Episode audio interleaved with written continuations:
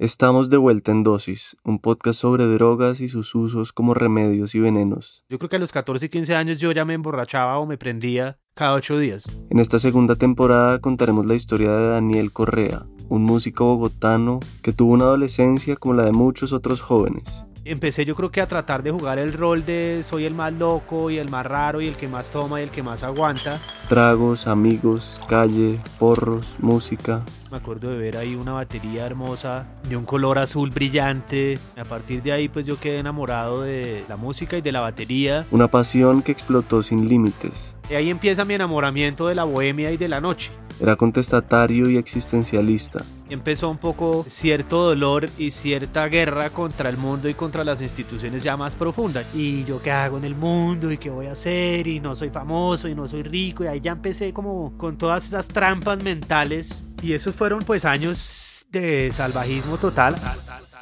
En esta nueva miniserie exploraremos la historia del alcohol y de alcohólicos anónimos. El alcohol es para mí la droga más letal porque es permitida socialmente, nunca se prohíbe, ni se fumiga, ni se persigue. Es mucho más peligrosa que la cocaína, la marihuana o el bazuco.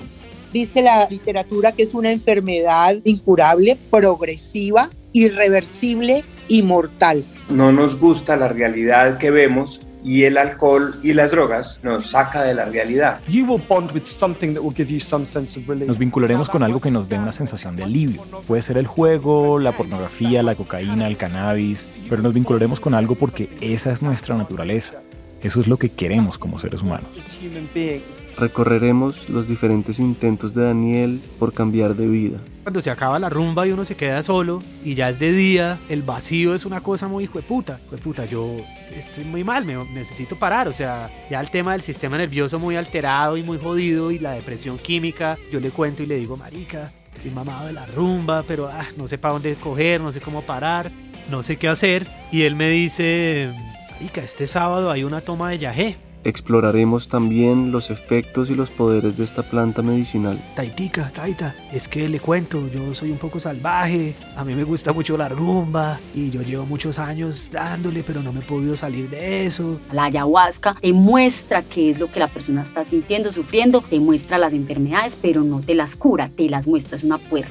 A mí el yaje me dijo muy claramente que es pensar bonito, actuar bonito y sentir bonito. Y contaremos las otras salidas que buscó hacia la recuperación de sí mismo. Yo ya sabía que la solución estaba en mí, yo ya sabía que lo que yo tenía que hacer era un cambio de vida. Querido Dani, después del sábado en la mañana he pensado mucho en cómo abordar tras su llamada y me resistí a decirle lo de siempre.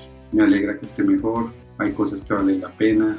Y ahí pues digo, bueno, voy a ir a un grupo de alcohólicos anónimos a ver qué es. No pierdo nada, muy desesperado, la verdad. Este jueves 26 de agosto sale al aire el primer episodio.